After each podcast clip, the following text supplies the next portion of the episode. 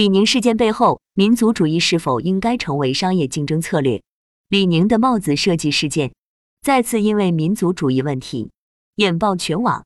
民族主义原本是一个民族区分于其他民族“我们”“你们”“他们”的标记，它本应代表着正义的情感。一事件回放：从二零二零年到今天，单单在体育鞋服品牌领域，至少发生了三起标志性的与民族主义相关的商业事件。首先是新疆棉事件，这一事件背后就是彻头彻尾的政治事件。欧美官方禁止本国品牌使用新疆棉，这直接导致新疆棉采购量巨降。美国棉花不但涨价，还供不应求。但是谁为此付出了代价？不仅仅只有新疆棉，还有欧美品牌。欧美品牌公司同样受本国法律制约，他们放弃了新疆棉，丢掉了中国部分市场份额。当然，如果说这件事让我们新疆的棉花销量受到影响，但同时它给了我们本土品牌发展的机会，一方面亏了，但另外一方面赚了，还不算最糟糕吧。其次是鸿星尔克在临近破产之际的捐款行为，以及由此引起的隐性消费，让这个几乎已经从众人视线中消失多年、曾经红极一时的品牌再次火起来。而火的原因。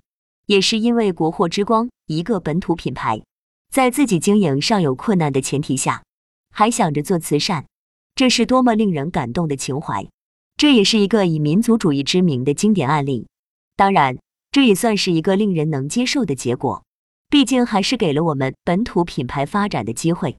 再一次，就是这次的李宁事件了。如果说前两次事件好歹还是给本土品牌带来了正面意义。这次则给本土品牌带来了巨大的冲击。二，李宁是中国的李宁，李宁是中国李宁。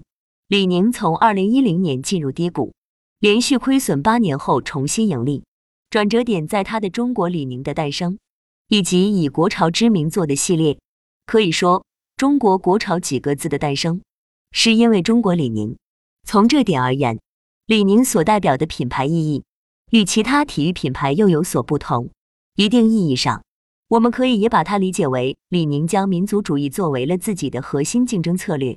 因此，当事件爆发后，网上其中一类观点是：当初你靠国潮概念起家，今天大家对你作为国潮代表提出更高要求，当然也是理所当然的。在李宁帽子设计事件中，李宁自身自然也有漏洞。想见这里，李宁应该道歉吗？但这个问题是否就是品牌价值观出了问题？就是企业与团队的亲日表现，我个人是完全不相信的。但至少相当多的众人相信了他们就是亲日的，相信他们无法代表中国。和不恰当的设计相比，民族价值观属性改变了问题性质。如果当初没有将民族主义纳入营销策略，今天的事故结果是否影响会有所不一样？三、民族主义是否应该成为商业竞争策略？品牌使用民族主义做定位是一种权利，但是民族主义也可以被对手利用成为攻击你的工具，这也是一种商业竞争策略。这种竞争策略不仅仅存在于中国市场内部，也存在于跨国市场之间。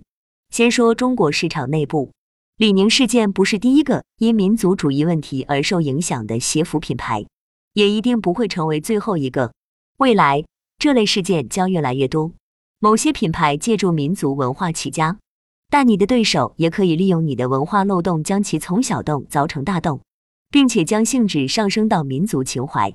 当然，理论上，如果你根本没漏洞，对手也难以制造这个结果。但为什么文化漏洞其实是最难被堵上的？公关丑闻有很多类型，性丑闻、贪污受贿、数据造假，都是界限分明、容易确定事实的事情。而文化的难点在于，它是庞大的、多元的，甚至在许多情况下是难以被定义清晰的。单单就“文化”二字的定义，在学术界大约就可以找出数十条常用定义。而当文化触及了民族情感，它就从普通的文化事件升级为政治事件，性质就完全不一样了。这类事件在时尚史上屡见不鲜，只是这一次落在了第一国民鞋服品牌。以民族主义作为品牌竞争策略，无论是以正当还是不正当的手段，迟早总会遭遇这样的问题。这不仅仅是品牌小心谨慎、内部严格管理的问题，而是文化属性决定的。像李宁这次做的军帽，有的网友还认为这个帽子还好像雷锋帽、保尔帽、渔夫帽，以及日本文化本就与中国有历史渊源，两者再次撞车，有没有可能？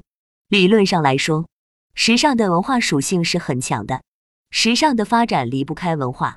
我们当然不能因为文化的复杂性而让时尚放弃文化属性，但是民族文化属性和文化属性还是有本质差异的。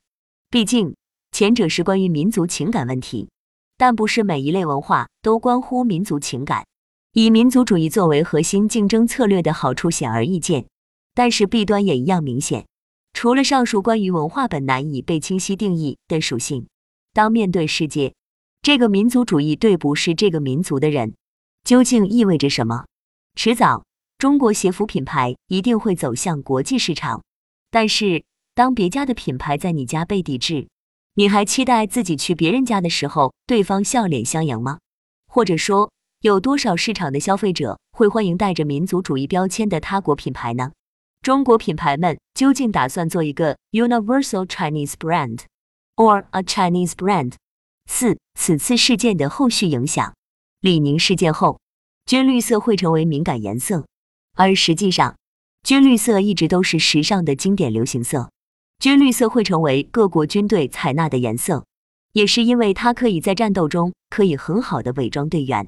戴耳朵的帽子大概率不会再有人做了，无论你解释渔夫帽、雷锋帽、保尔帽都有耳洞。